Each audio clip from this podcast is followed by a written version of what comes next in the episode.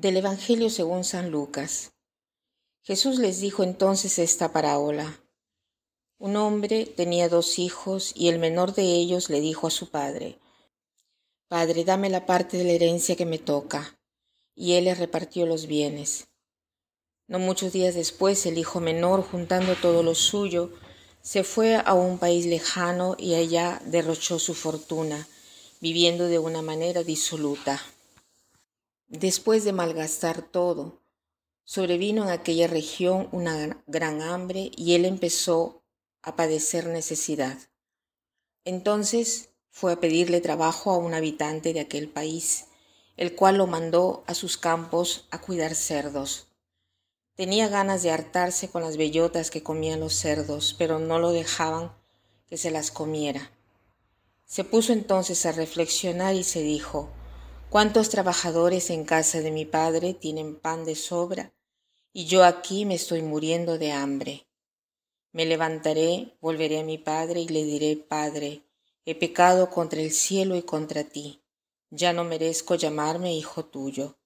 Recíbeme como a uno de tus trabajadores.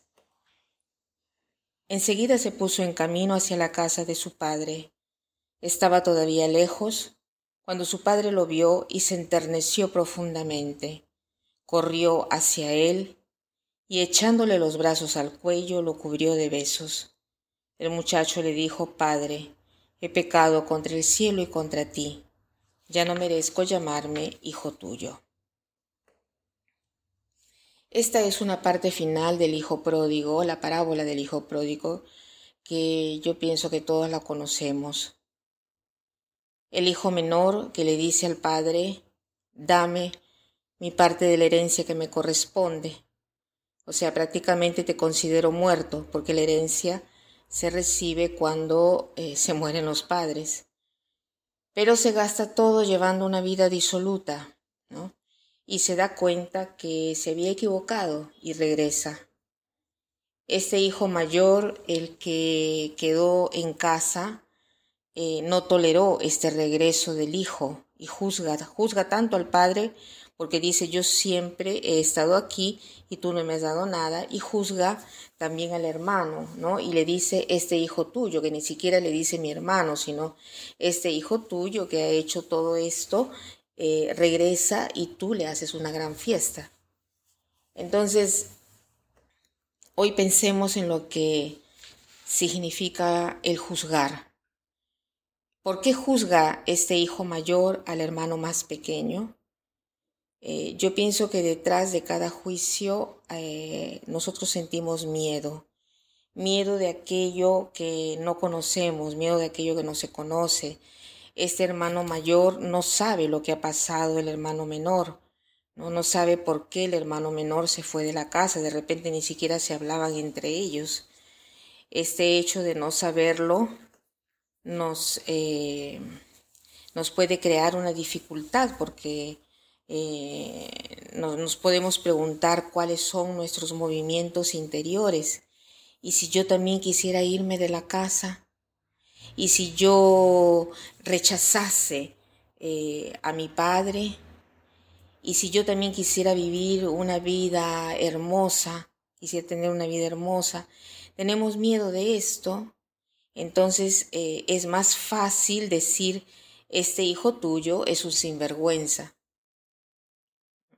El hecho de juzgar al hermano lo hace sentirse más tranquilo. El hecho que se haya ido de su casa hubiera podido interrogarse y decir yo amo verdaderamente a mi padre, lo hubiera hecho, ¿no? Por ejemplo, estoy esperando a una persona y no se presenta puntual a la cita juicio es un irresponsable.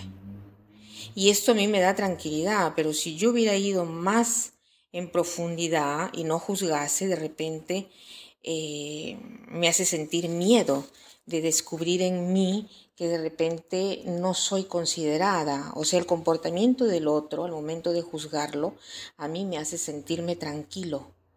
Pero si yo no lo juzgase, de repente me haría una pregunta. ¿Por qué yo me siento mal si el otro no era puntual.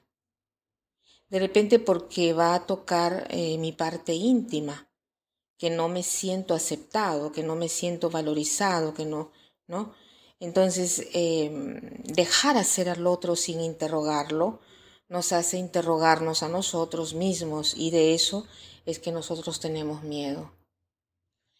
Dejemos entonces hoy interrogar el, comportamiento de los otros eh, que queremos juzgar y digamos más bien qué miedo siento yo si eh, la dejo ser a esa persona, por ejemplo, chismosa, y pidámosle al Señor la humildad, la humildad de dejarle a Él el juicio, de dejar eh, al otro ser el mismo, ¿no? Pongámoslo a sus pies del Señor, el poder juzgar al otro, de poderlo dominar de cualquier manera. Dejémosle a Él esa tarea y digámosle, Señor, yo no soy nadie para saber los motivos de esta persona. En el corazón o al corazón nosotros no podemos llegar. Dejo a ti el juicio, dejo a ti el juicio de las personas que yo he juzgado y por todo esto te pido perdón. Que pasen un buen día.